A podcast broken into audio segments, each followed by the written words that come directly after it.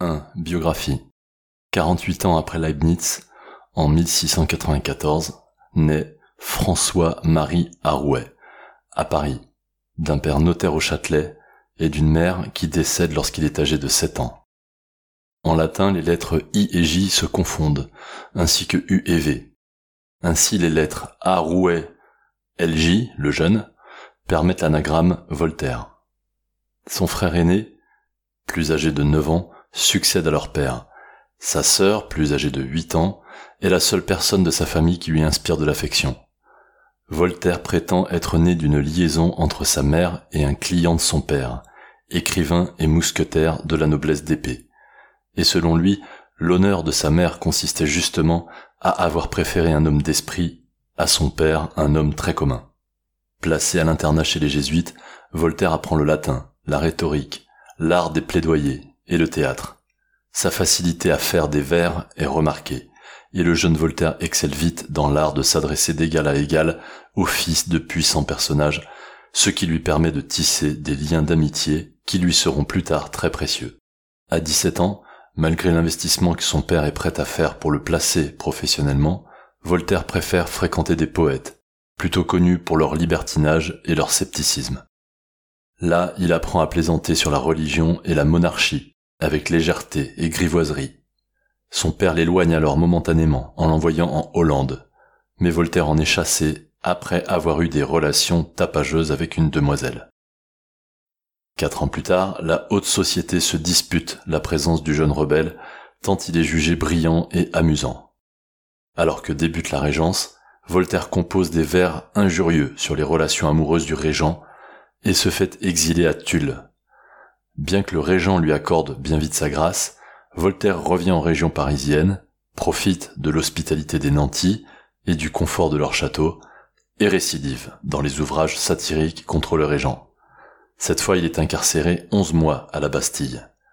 Lorsqu'il en sort, il prend conscience d'avoir perdu son temps et souhaite donner un nouveau cours à sa vie, en s'orientant davantage vers la tragédie. À 32 ans, à la suite d'une échauffourée qui le traumatise, Voltaire s'exile en Angleterre, qu'il tient pour la patrie de la liberté, puisque la Déclaration des droits de 1689 protège les citoyens contre le pouvoir royal. Il dénigre alors la France, à cause de son retard économique et l'archaïsme de ses institutions. En s'installant à Londres, il s'initie à l'œuvre de Newton. De retour en France après deux ans, il joue au loto et gagne une grosse somme qu'il parvient à faire fructifier très avantageusement. Puis il touche l'année suivante l'héritage de son père. Voltaire est donc riche à présent et peut devenir écrivain indépendant. À 38 ans, sa pièce Zahir remporte un triomphe absolu. Il écrit des essais philosophiques ayant vocation à éclairer tout un chacun, d'où leur appellation de travail des lumières, sous la forme de lettres destinées à un public capable de lire mais médiocrement cultivé. À cette époque, il se lie avec Émilie du Châtelet, qui est l'épouse d'un militaire appelé à parcourir l'Europe. Voltaire devient son amant, et très vite ils s'installent officieusement ensemble. Féru de sciences physiques et femme du monde, avide de jeux d'argent et de séduction, Émilie oriente la vie de Voltaire pendant plus de dix ans et participe à l'évolution de l'écrivain en philosophe. Lorsqu'il publie son manifeste des Lumières, l'éloge de la liberté et de la tolérance à l'anglaise, est perçu à Paris comme une attaque contre le gouvernement et la religion. Le livre est condamné par le Parlement et brûlé. Voltaire rassure ses adversaires pour éviter la Bastille, mais il poursuit son œuvre au travers de publications clandestines, désavouées, dans lesquelles il rend l'intolérance religieuse responsable du retard français en termes de civilisation. Il dénonce le fanatisme chrétien et ses horreurs. Mais en marge de ce tumulte, les journées de Voltaire sont studieuses. Il travaille à rendre accessible la gravitation universelle de Newton. Sa pièce de théâtre, Alzire, coupe la respiration au jeune Rousseau par le génie de ses vers sublimes. Dans un poème, il fait l'apologie du luxe, taxant le superflu de choses très nécessaires. Il scandalise Paris en évoquant la vie d'Adam, et dans le même temps, le futur roi de Prusse, Frédéric II, l'implore de continuer à éclairer le monde. Selon lui, le flambeau de la vérité ne pouvait être confié à de meilleures mains. Voltaire gagne l'admiration de la marquise de Pompadour, femme d'influence, devenue la favorite de Louis XV. Le roi, en revanche, reste hostile à Voltaire. Il demandera quelques années plus tard, est-ce qu'on ne peut pas faire taire cet homme-là? À 50 ans, Voltaire publie un bilan autocritique, sous les traits du conte philosophique Zadig. Il y fait plusieurs constats. La gloire ne s'obtient qu'au prix de la honte d'être courtisan. Le bonheur est saccagé par les persécutions qu'il faut subir. L'amour est un échec. La science est une manière de cacher l'absurdité de la vie. C'est alors que survient la plus grande souffrance de sa vie, qui le plonge dans la dépression, Émilie du Châtelet décède, après des périodes de querelles philosophiques avec Voltaire, puis d'infidélité réciproque, malgré lesquelles il pensait faire toute sa vie avec elle. Il s'installe alors avec sa nièce, qui est aussi son amante depuis quelque temps, Madame Denis, femme volage et dépensière.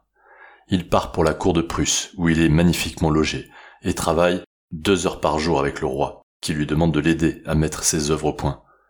Mais deux ans après l'euphorie initiale, leur relation se détériore, à cause d'un pamphlet de Voltaire contre le président de l'Académie des sciences qu'il publie sans l'accord du roi. Voltaire finit par être arrêté, humilié, séquestré, menacé et rançonné. Il est libéré trois mois plus tard, il a 58 ans. Arrivé à Colmar, il apprend qu'il lui est interdit d'approcher la capitale française également. Il s'installe alors à Genève grâce à un ami avocat. Là, il collabore avec 124 auteurs à la rédaction de l'Encyclopédie des sciences, arts et métiers, dirigée par Diderot et d'Alembert. Voltaire souhaiterait imposer sa marque et son combat anti-chrétien. D'Alembert est sous le charme, mais Voltaire ne parvient pas à rallier Diderot à sa cause. À 64 ans, Voltaire s'installe à Ferney, à la frontière suisse-française. Il estime qu'à cet âge, il faut se moquer de tout et ne vivre que pour soi. Il est riche, propriétaire de deux châteaux, d'un patrimoine conséquent et d'une rente qui lui permet de construire un théâtre pour la ville, de drainer les marécages, de labourer lui-même ses champs. Comme il le fait remarquer, un repère de 40 sauvages est devenu une petite ville opulente de 1200 habitants utiles. Il exprime à ce moment ne connaître pas d'autre liberté que de ne dépendre de personne. Sa nièce et amante reçoit les invités de Voltaire à dîner quotidiennement et se complaît dans ce rôle. Pour sa part, Voltaire se réserve le droit d'apparaître à l'improviste, alors que ses visiteurs l'attendent impatiemment. Maigre, il a le visage décharné, l'air spirituel et caustique, les yeux étincelants et malins. Vif jusqu'à l'étourderie, c'est un ardent qui va et vient, qui vous éblouit et qui pétille, dit-on. Ses invités sont toujours frappés par sa conversation et sa vivacité, et affluent de France, d'Allemagne, d'Angleterre, d'Italie, de Russie, pour assister à ces spectacles d'improvisation. Voltaire se considère ainsi avoir été pendant 14 ans l'aubergiste de l'Europe. Il continue à lutter contre le fanatisme catholique ambiant. Il plaide pour défendre ceux qui refusent de se convertir, écrit pour dénoncer la superstition et l'intolérance. J'écris pour agir, affirme-t-il. Il privilégie les brochures de quelques pages qui peuvent facilement échapper à la police. Dans son action, Voltaire est soutenu par une équipe d'amis fidèles, dont notamment d'Alembert, futur secrétaire de l'Académie française, et le duc de Richelieu, puissante alliée politique. Ainsi, la lutte fait rage entre le pouvoir et les milieux conservateurs, d'une part, et de l'autre, celui qui de plus en plus est considéré comme le champion de la philosophie des Lumières par sa persévérance à combattre l'obscurantisme. À 70 ans, il publie le dictionnaire philosophique portatif, bilan philosophique et outil pédagogique, qui, comme il l'explique, n'exige pas une lecture suivie, mais à quelque endroit qu'on l'ouvre, on trouve de quoi réfléchir. À presque 80 ans, les accès de fièvre fréquents de Voltaire et ses pertes de connaissances nous amènent à penser aujourd'hui qu'il souffre d'un cancer de la prostate. Pour calmer ses douleurs intolérables, il prend de l'opium, à haute dose, qui l'entraîne dans des phases de délire. Je vois la mort au bout de mon nez, affirme-t-il. Ou encore, un vieillard est un grand arbre qui n'a plus ni fruits ni feuilles, mais qui tient encore à la terre. Comme il le dit, il meurt en adorant Dieu et en détestant la superstition. Dans cet état, il monte à Paris pour assister à la représentation de sa dernière tragédie, Irène. Arrivé à la comédie française, c'est la plus grande surprise de sa vie. Une foule énorme l'acclame et souhaite le voir, le toucher même. Ainsi ce soir-là, il prend la mesure de la portée de son action, malgré l'opinion de la cour et du clergé. D'ailleurs, une statue en marbre de Voltaire, assis, sculptée par Houdon, ornera plus tard le foyer de la comédie française, et sera reproduite dans différents formats et matériaux. 2. Femmes. Voltaire est fasciné par les femmes de pouvoir, notamment celles des civilisations orientales. Il admire leur intelligence, car selon lui, femme sage est plus que femme belle. Pire encore, la femme coquette est l'agrément des autres et le mal de celui qui la possède. C'est souvent grâce aux femmes qu'il peut s'immiscer dans la haute société. Pour favoriser ses affaires, il sait séduire les épouses haut placées, grâce à sa verve et ses railleries. Mais il tombe aussi parfois sous le charme des femmes dont il croise le chemin. Il exprime sans ambiguïté sa fascination pour l'amour. Passer sa vie à aimer et à penser, c'est là la véritable vie des esprits. Seul l'amour donne les plaisirs. Le plaisir, c'est d'être aimé. L'amour est l'étoffe de la nature brodée par l'imagination. L'amour doit nous instruire, si nous suivons ses douces lois. Cesser d'aimer est une mort plus insupportable que de cesser de vivre. Mais il recommande d'aimer d'un amour sincère, pour la douceur qu'on goûte à demeurer fidèle. De santé précaire, Voltaire s'est en revanche toujours préservé des excès, notamment amoureux, estimant que l'amour est la plus forte de toutes les passions, car elle attaque à la fois la tête, le cœur et le corps. Plus d'un cœur a gémi d'écouter trop d'amour. Par ailleurs, l'homosexualité est pour lui une abomination destructrice, contre nature et pourtant naturelle. 3. Politique. Voltaire se refuse à admettre que l'homme est naturellement bon. Il trouve chez le philosophe anglais John Locke la ligne directrice de sa morale, le libéralisme.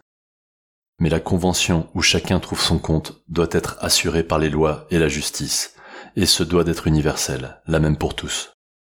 Toutefois, sa conception de la société est oligarchique.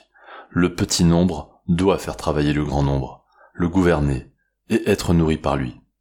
Il estime impossible de mettre d'accord un grand nombre d'êtres humains, et la multitude sera toujours composée de brutes. Selon lui, la force et la faiblesse arrangent le monde. En effet, s'il n'y avait que force, tous les hommes combattraient.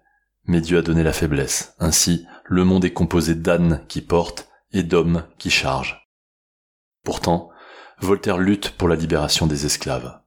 Puissent tous les hommes se souvenir qu'ils sont frères. Il dénonce les chefs africains qui font commerce de leurs propres enfants, et qui par conséquent sont encore plus condamnables que l'acheteur blanc lui-même. Le peuple africain n'est donc ni irresponsable, ni naïf, mais incapable de pitié ou de protection des siens. Un faux document circulera quelque temps pour faire accuser Voltaire de participer à la pratique de l'esclavage jusqu'à ce que la supercherie soit révélée. Voltaire considère que seul un aveugle peut douter que les blancs, les noirs, les chinois soient des races entièrement différentes. La mesure de leur intelligence met entre les espèces des différences prodigieuses selon lui, et ce indépendamment du climat dans lequel ils vivent. Ainsi, il considère que l'humanité entière ne peut pas émaner d'un couple unique originel d'humains. Bien avant Darwin, il a l'intuition qu'elle a évolué depuis des branches multiples et distinctes. 4. Animaux. Il s'oppose à la doctrine de Descartes sur les animaux-machines, qu'il taxe d'excuses vaines de la barbarie, permettant de dédouaner l'homme de tout sentiment de compassion face à la détresse animale. Il s'insurge contre les pratiques telles que la vivisection. Il rejette les religions abrahamiques qui font de l'animal l'inférieur de l'homme. Voltaire devient un végétarien, à l'image de Pythagore et Newton, démarche qui doit selon lui être justifiée par l'éthique et non pour des raisons de santé. Il fait l'éloge de l'Inde et des grands philosophes de l'Antiquité, qui ne mettait pas l'animal à la broche, mais tâchait d'apprendre son langage et de découvrir ses propriétés, si supérieures à l'espèce humaine. Dans ses textes, il fait dire à ces animaux, qui ont une âme, les sages ne tuent pas les animaux, il n'y a que les barbares et les prêtres qui les tuent et les mangent. Il croit également en la métampsychose, ou réincarnation des âmes. Cette posture s'oppose à toute attitude anthropocentriste, et assez logiquement, Voltaire ne croit pas que l'homme soit le sommet ou le centre de la création divine. 5. Déisme. L'univers m'embarrasse et je ne puis songer que cette horloge existe et n'est point d'horloger. Ces deux alexandrins, répétés à tout va par Voltaire, illustrent son incapacité à l'athéisme. Les effets ne peuvent venir de rien. Nous ne savons pas comment, mais nous pouvons concevoir Dieu comme l'être nécessaire de qui tout émane, qui ne peut pas ne pas être. En même temps qu'il est impossible de nier l'existence de Dieu, il nous est impossible de le connaître. Pour Voltaire, tout est miracle. L'ordre prodigieux de la nature, la rotation de 100 millions de globes autour d'un million de soleils, la vie des animaux.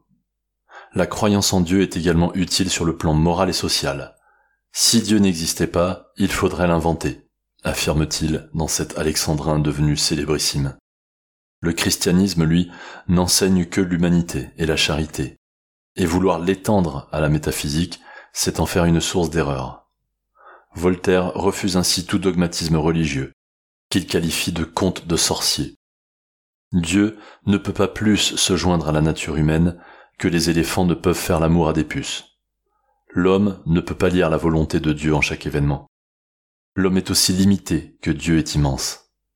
Le fanatisme est une folie religieuse, une maladie qui se gagne comme la petite vérole, et tant qu'il y aura des fripons et des imbéciles, il y aura des religions. Le catholicisme est sans contredit la plus ridicule, la plus absurde et la plus sanguinaire qui ait jamais infecté le monde. Voltaire s'oppose vivement au judaïsme, qu'il tient pour l'origine du fanatisme religieux, et se dit attiré plus volontiers par l'islam, qui présente une conception plus rationnelle que le catholicisme. Il défend la liberté d'expression et encourage un civisme équidistant envers toutes les attitudes religieuses. Citoyen, il se définit comme l'ami des différentes confessions. Il souhaite que tous soient unis dans le but de s'aider mutuellement, en commençant par jeter au feu la gazette ecclésiastique. Plus que la foi ou la pratique de tel ou tel culte, c'est véritablement le besoin d'imposer à l'autre sa religion qui pose un problème à Voltaire. Il est ouvert sur le questionnement métaphysique, mais tout à fait intolérant sur la prétention à détenir la vérité unique. En quelque sorte, il ne tolère pas l'intolérance. Les Védas, textes sacrés hindouistes, considérés comme les plus anciens textes religieux au monde, constituent pour Voltaire le plus précieux don de l'Orient à l'Occident. L'hindouisme lui apparaît comme une religion positive, tolérante et bienveillante envers son prochain, comme envers les autres formes de vie. L'idéal serait toutefois de lui ôter la superstition et les rituels. 6. Conclusion. Figurant parmi les premiers et les plus turbulents philosophes des Lumières, Voltaire n'apporte pas de réponse rassurante, il enseigne à douter. Car c'est par le doute qu'on apprend à penser. Qui discute a raison et qui dispute a tort. Comme tous les philosophes, Voltaire est en quête du bonheur. La seule affaire qu'on doive avoir, c'est de vivre heureux. Dieu nous a donné le vivre, à nous de nous donner le bien vivre. Mais attention aux excès, car rien n'est plus périlleux que de quitter le bien pour vouloir être mieux. Le mieux est l'ennemi du bien. Voltaire a parfois passé des heures, reclus dans ses appartements, à écrire. Travaillons sans raisonner. C'est le seul moyen de rendre la vie supportable. Toutefois, il reconnaît qu'un travail modéré contribue à la santé du corps et à celle de l'âme, L'homme est un roi très fainéant qui se contemple à l'aise admirant son néant. Enfin, Voltaire restera à jamais un fervent défenseur de la liberté. Voulez-vous vivre heureux? Vivez toujours sans maître. Notons que le terme de philosophie des Lumières naît principalement à la suite de la parution de l'éthique de Spinoza en 1677, soit 17 ans avant la naissance de Voltaire, ouvrage qui a suscité dans toute l'Europe un engouement nouveau pour la liberté notamment de pensée, bien sûr. Ce mouvement philosophique a été ensuite instigé par Newton et Locke, puis en France, Pierre Bayle et Voltaire. Les contes philosophiques de Voltaire incarneront la part de son œuvre la plus étudiée, bien que lui-même ne leur attribue qu'une faible importance. Sa correspondance avec des intellectuels de toute l'Europe est estimée à 23 000 lettres, soit 13 tomes dans la bibliothèque de la Pléiade, référence en matière de reconnaissance littéraire des écrivains. On y trouve l'expression la plus intime de sa philosophie, sa manière d'accepter la vie, d'affronter la mort, ainsi que ses idées métaphysiques, son scepticisme, ses luttes passionnées et ses accès de résignation mystique. Voltaire a par ailleurs passionné ses contemporains par son théâtre, aujourd'hui largement oublié. Voltaire utilise l'ironie comme arme contre la folie meurtrière qui rend les hommes malheureux désapprouvant un ouvrage de Rousseau, il lui répondra. J'ai reçu votre nouveau livre contre le genre humain. Je vous en remercie. On n'a jamais employé tant d'esprit à vouloir nous rendre bêtes. Il prend envie de marcher à quatre pattes quand on lit votre ouvrage. Cependant, comme il y a plus de soixante ans que j'en ai perdu l'habitude, je sens malheureusement qu'il m'est impossible de la reprendre, et je laisse cette allure naturelle à ceux qui en sont plus dignes que vous et moi. À la fin de sa vie, la guerre fait rage entre les deux hommes que tout oppose. Il nous lègue quelques citations qui invitent à la réflexion. Le bonheur est un état de l'âme, par conséquent il ne peut être durable. C'est un nom abstrait, composé de quelques idées de plaisir. Un lion mort ne vaut pas un moucheron qui respire. Le temps est assez long pour quiconque en profite. Les beaux esprits se rencontrent.